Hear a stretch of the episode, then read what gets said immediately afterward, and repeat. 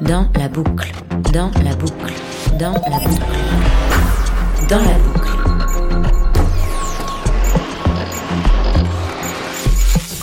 Dans la boucle. Dans la boucle. Bienvenue dans la boucle.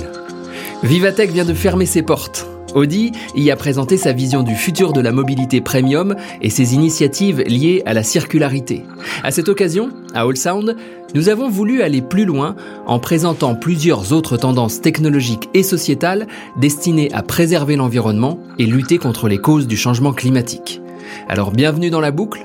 En quatre épisodes et donc à travers quatre thématiques, vous allez entrer dans un monde où la technologie se met au service des enjeux de demain. N'ayez pas peur de l'avenir. Imaginez-le.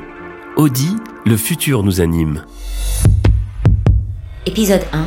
Dans la boucle des nouvelles élégances.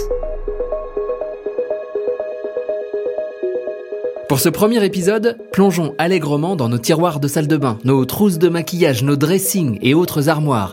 Plongeons dans le renouveau de la mode.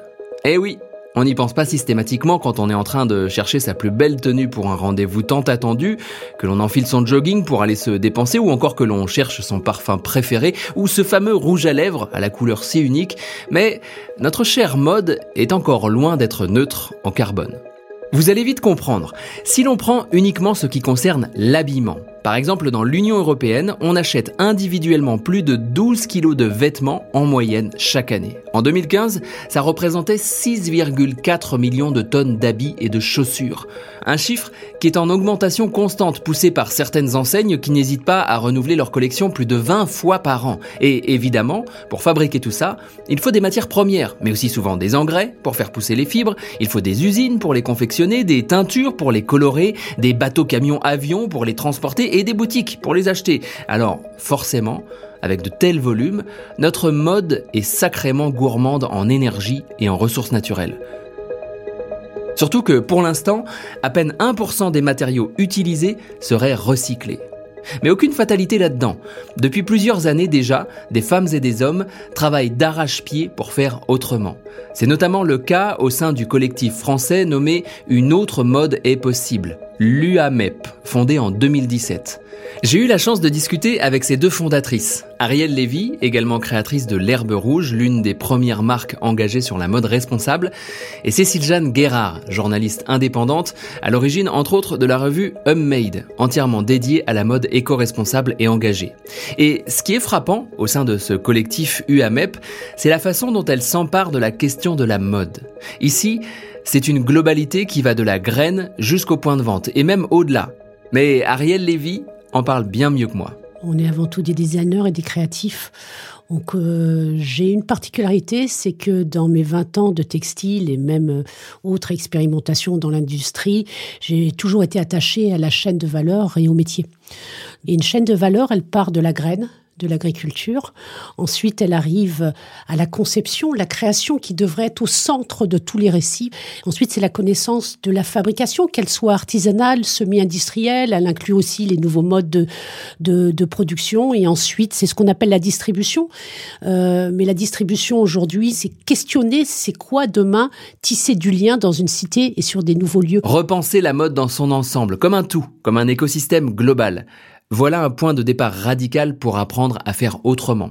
Peut-être serez-vous étonné de voir dans le conseil d'administration de ce collectif une experte en agriculture. Et pourtant, comme l'explique Cécile Jeanne Guérard, c'est une évidence. On ne peut pas faire l'économie de parler d'agriculture quand on parle de mode, quand on sait que euh, beaucoup de nos vêtements euh, sont fabriqués euh, en coton ou dans des fibres naturelles qui partent de l'agriculture.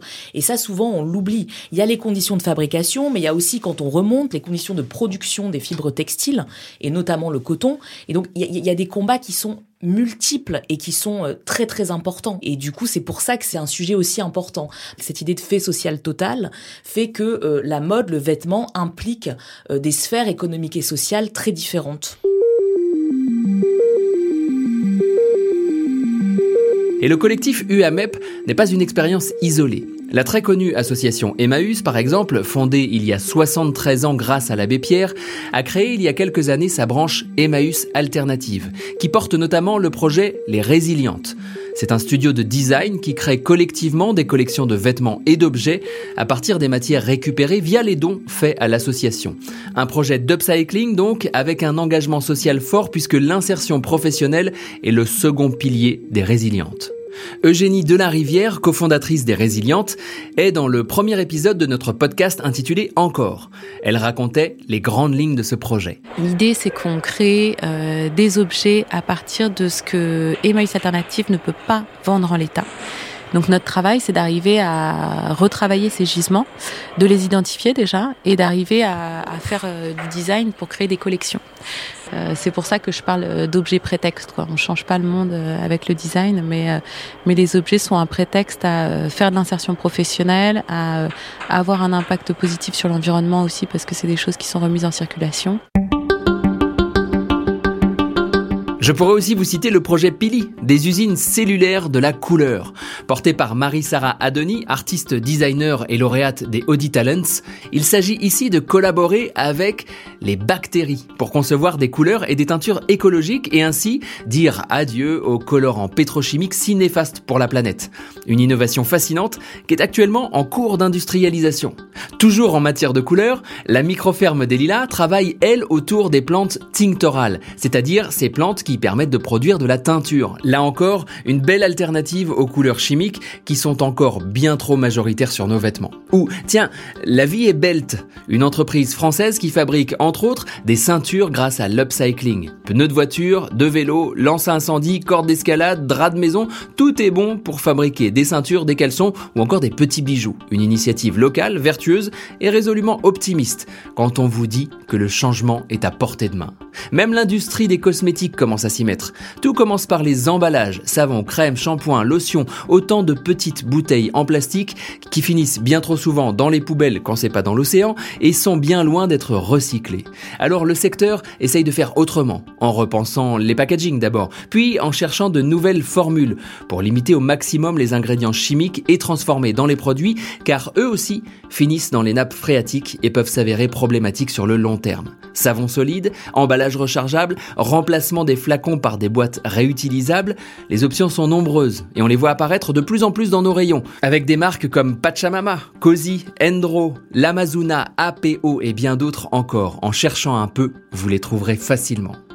Finalement, penser une mode plus responsable de l'environnement ne rime pas forcément avec barbant, rasant ou triste. Non, inventer un nouveau monde et décider de l'habiter ensemble, ça peut être joyeux et créatif.